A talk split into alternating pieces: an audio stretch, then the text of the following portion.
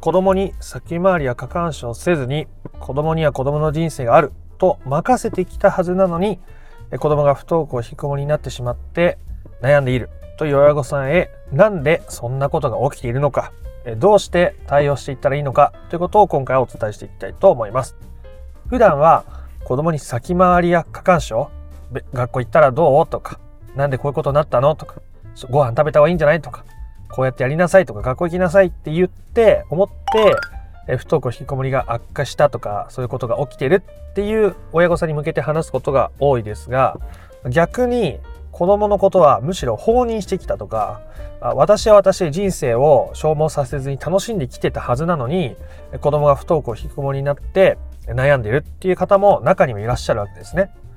え、じゃあ先回りや過干渉が良くないんだったら、放任して本人の人生任せて私は私の人生生きてきたはずなのに、なんでこんなこと起きてるの？みたいなことを、まあ、時々相談されることがあるので、まあ、数としては少ない、多分全体の1割くらいだと思うんですけど、そういう親御さんがどうしてそういうことが起きてるのかとか、ね、これから先回り過干渉を手放そうと思ってる先に、こういうことが起きる可能性もあるのかも。どうやって対応していったらいいんだろうってことを知っておくことは、ね、そういう事態を回避するためにとても有意義になると思うので、え不登校引きこもりを本質的に解決していきたいぞという人は最後まで聞いてみてください。じゃあなんで放任主義で子供には子供の人生を任せて私は私の人生生きようと思っていたのに生きてきたつもりなのに、えー、そんなことが起きてしまっているのかということですけど、えー、まあ、いくつかねシチュエーションによって変わることはあるんで、えー、まあ、ちょっとずつ話していきたいと思いますけど、えまあ、一番は結局結局子供がお子さんが学校に行けなくなったとか引きこもりになったことによって悩んでるわけですよね。そもそもそこで悩んでるっていうことが子供の人生を子供の人生にって任されてない証拠ですね。本当に子供の人生、子供の人生にって任せられている。私は私の人生を充実させていられていたら、子供が不登校になっていようが、引きこもりになっていようが、悩んでない。それを問題視してないはずなんですね。でも悩んでるってことは、結局子供が学校に行くこととか、えー、経済的に自立してるとか、社会と繋がってるとか、親が思う、こうあってくれたらいいな、こういう状態でいてくれたらいいな、育っていってほしいなって思う理想の状態に子供を当てはめようとしていて、それを願いすぎていて、執着が生まれすぎていて、そうじゃない子供、学校に行かない、大学に行かない、高校中退するかもしれないっていう子供に対して、どうしても否定の念とか不安とかが大きくなってしまっているっていうことを結局表しているわけです。だから子供のことは子供のことにって任せられてないっていうことですね。今の時点で任せられてないことが悪いことだとか、そういうことが言いたいわけじゃなくて、実際問題そういう風になってるから悩んでるんですよねっていうただの確認です。ね。それをなかなか手放せない気持ちもわかるし、とはいえ親として いろんなことを願ってしまう気持ちもあると思います。僕もそういう気持ち、理想と現実のギャップで苦しむとか、それを人に押し付けようとしてしまって人間関係を悪くしてしまったことがあるってことが多分にある人間だったからですね。今でもゼロとは言いません。それにもう一つ、親御さんが自分の人生は自分の人生でって生きていって、なのに子供が引きこもりになってるんです。ね、子供はすごく私にあれしてほしい、これしてほしいって言ってきたり、お前のせいでこうなったんだとかって言ってくるんですけど、どうして私は 子供には子供の人生って任せてきたはずなのに あの子はそんな風なんでしょうっていうことを言うわけですね。で、あなたが あなたなりに 生きることっていうのは、それはそれでもちろん大切なことですよね。大切なことです。ただ、子供は子供で親からしてほしいこともあるわけですよね。親からしてもらったら嬉しいことだってあるわけですよね。だって人間だから、それはそうじゃないですか。親からしてもらったら嬉しいこと。旦那さんからしてもらったら嬉しいこと。で、子供からしてもらったら嬉しいこと。あなただってあると思います。で、子供の人生は子供に任せるっていうことを考えたときに、子供にがしてほしいって言ってることを一切やらないことってどういう人間関係になると思います？子供は親にしてほしいことがある。親は自分の人生で忙しい。自分のことを充実させることで精一杯だ。で、子供からの要望、子供からの話を聞くことができない先に良好な人間関係が待っている可能性は低いですよね。子供があ親との関係をそこまで求めてなくて、あ俺も俺でやっていくからっていうタイプの子供がいれば、まあ、それはそれでうまくいきますよ。それ相性の問題も多分にあるでしょう。ただ子供は親から、えー、してほしいことがある。例えば話を聞いてほしいとか、相談に乗ってほしいとか、もっと関わってほしいっていう子供がいた時に、親御さんが親御さんで自分の人生をって意識を向ける向けすぎていると、子供が満たされない状態が生まれてしまうわけですよね。そうすると、子供がそこで安心感を持てずに、外と繋がることが難しくなって、不登校引きこもりというところで苦しんだりすると。ね、私はあの子に人生を任せてきたつもりなのに、自立さえすればいいと思っていたのになんでこんなことになるんでしょう？とたまに聞かれますけど、まあ、それは子供がしてほしいことをしなかったから、あそれはそうなることもあるでしょうねということですよね。で、僕が 伝えているのは、だからといって子供に何でもしてあげましょうは全然違うわけですよ。だからといって子供に何でもしてあげましょうは全然違います。それやったら大概うまくいかないですね。今度は子供が付き上がって親に支配的な関わりになってきたり、お前らのせいでこんな風になったんだからもっとああしろこうしろとか、そういうことが起きたりすることもよく起こります。ので、そこの塩梅が大事なわけですね。例えば、えー、僕が僕の人生を充実させるとか、あなたがあなたの人生を充実させるって考えた時に、そこって、まあ、例えば仕事とか、友達関係とか、健康とか、まあ、趣味の時間とか、いろんな、あの、要素が含まれて自分の人生でできてるんですよね。で、子供のことが本当に大切じゃなかったら、子供がどうなっていようが悩まないはずですよね。でも子供のことがどこかで大事だとか、自分の人生において、今優先度が高いけどうまく満たされてない状態だから苦しいわけですよね。悩むわけですよね。腹が立ったり悲しくなったりするわけですよね。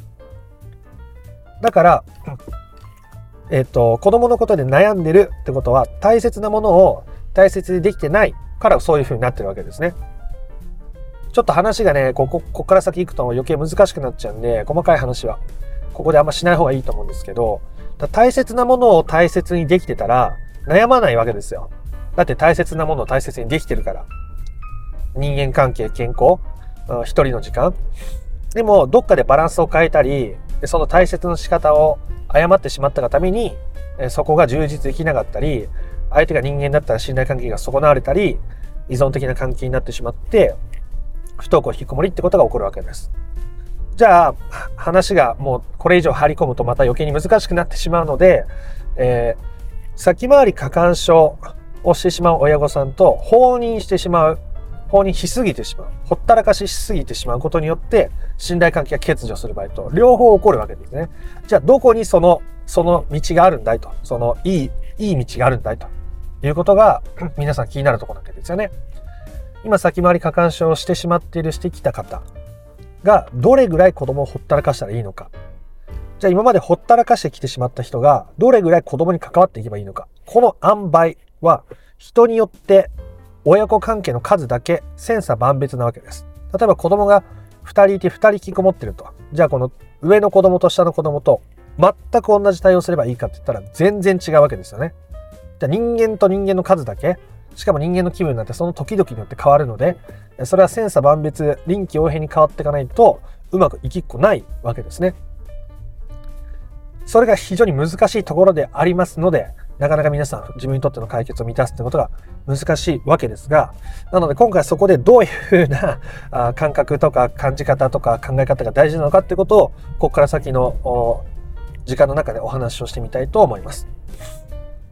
まず、自分のことを充実させる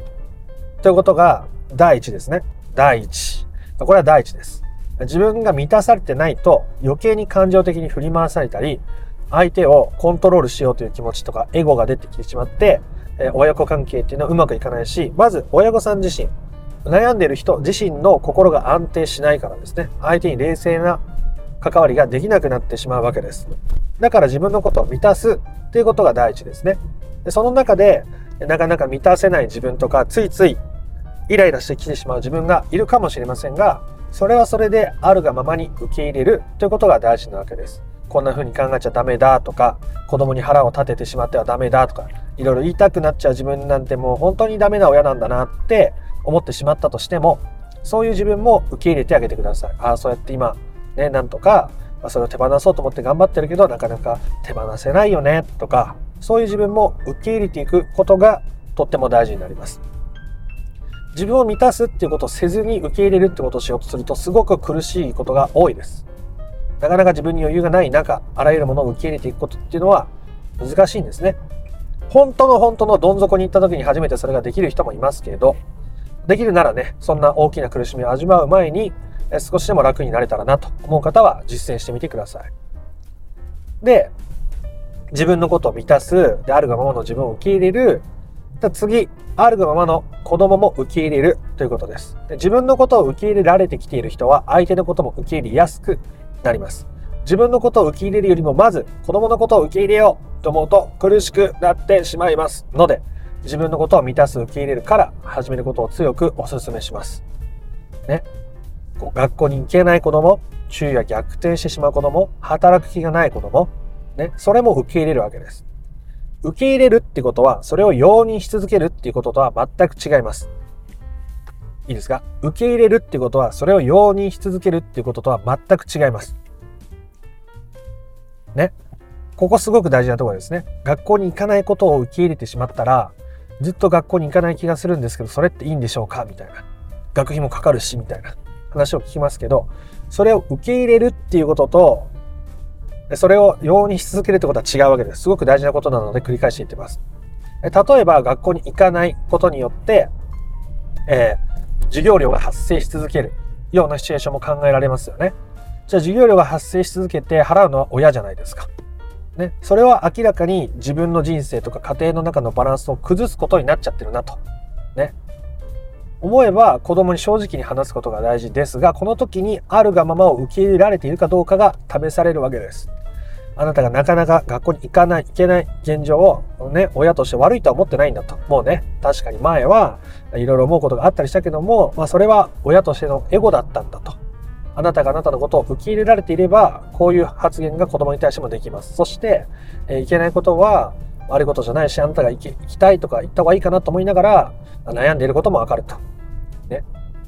とはいえですよ。とはいえ、えー、今子供のことを受け入れた話をしましたね。子供のことを受け入れたとはいえ、えー、家庭としても経済的な限界があるから、あもし、今年度いっぱいは学校に行けるようにお金を出すけども、もし今年度いっぱいで難しいんだったら、あそこであの授業料を払うことはやめようと思うと。ね。他の時に、またあなたにとって必要なことがあれば、あできる限りで家庭の中での援助をしたいな、私個人としてもこう力になれたらいいなとは思うけども、おまあそれが今の我が家にとっての最大限なんだ、みたいなことを話すわけですね。自分のことを受け入れる、相手のことを受け入れる、相手に対して無理のない範囲でできることはすることを伝えてそれをする。で、できないことはできない。でも、あなたに対して、えー、できることはしたいんだと。でもこれが限界なんだと言われた時に、子供がそれに対して、えー、反発し続けることは、むしろ難しくなるわけですよね。自分のことを受け入れてくれている相手が、その人なりに一生懸命できる範囲で自分に対してできることをしてくれているのに、それに対して反発したりコントロールしようっていう気を持ち続けることは、人がそもそも難しいわけです、そんなことは。想像してみてください。あなたのことをすごくよく深く理解してくれようとしてくれていて、または理解してくれている人が、あなたの存在を受け入れて認めてくれつつも、でも正直これが限界なんだよね。あなたのことはすごく大事なんだけど、私としてできる精一杯これなんだ。って言ってくれた時に、それに対して不平不満を述べられるかって言ったら、難しいですよね。もちろん今までの積年の恨みが子供の中にあったり、積年の満たされぬ思いがあれば、一回の話し合いでそれがすぐに満たされることは難しいかもしれませんけど、そこでも親御さんがそういうスタンスを取り続けるということが大事です。一時的にこういうことをやろうとした時に、子供からの反発が強くなったり、関係が一時的に悪化するように感じることはもちろん起こり得ます。大いに。ね。今までのお前らの関わりのせいで俺は今苦しんでるのに、いきなり都合のいいそんな綺麗事を言うな。みたいなことを言われる可能性はあるでしょう。それは子供の中に受け入れられていない思いがあるからですね。それをまたあなたも受け入れていくことが大事です。そういうことをお互いにしていった先に、少なくとも親御さんがしていった先に子供は親に反発しづらくしえなくなっていってしまうわけで、そこに本質的な解決が待っているわけですね。ということで話がだいぶ長くなってしまったので今回はここまでにしたいと思います。結局、先回り過干渉を手放す。じゃあそれがほったらかしになるのか。ね。っていう塩梅は親御さんによって違うわけですね。子供にどれぐらいお金をかけれるか、家庭によって違いますよね。絶対にお小遣い月1万円でみんなうまくいくんだったら、で、1万円にするけど、必要なお金なんて子供が持ってる趣味とかやりたいこととか、家庭の経済状況によって、ほんないくらでも変わるじゃないですか。じゃあその時に、親御さんとしてそれがどこに基準を持てるのかっていうことを考えるところが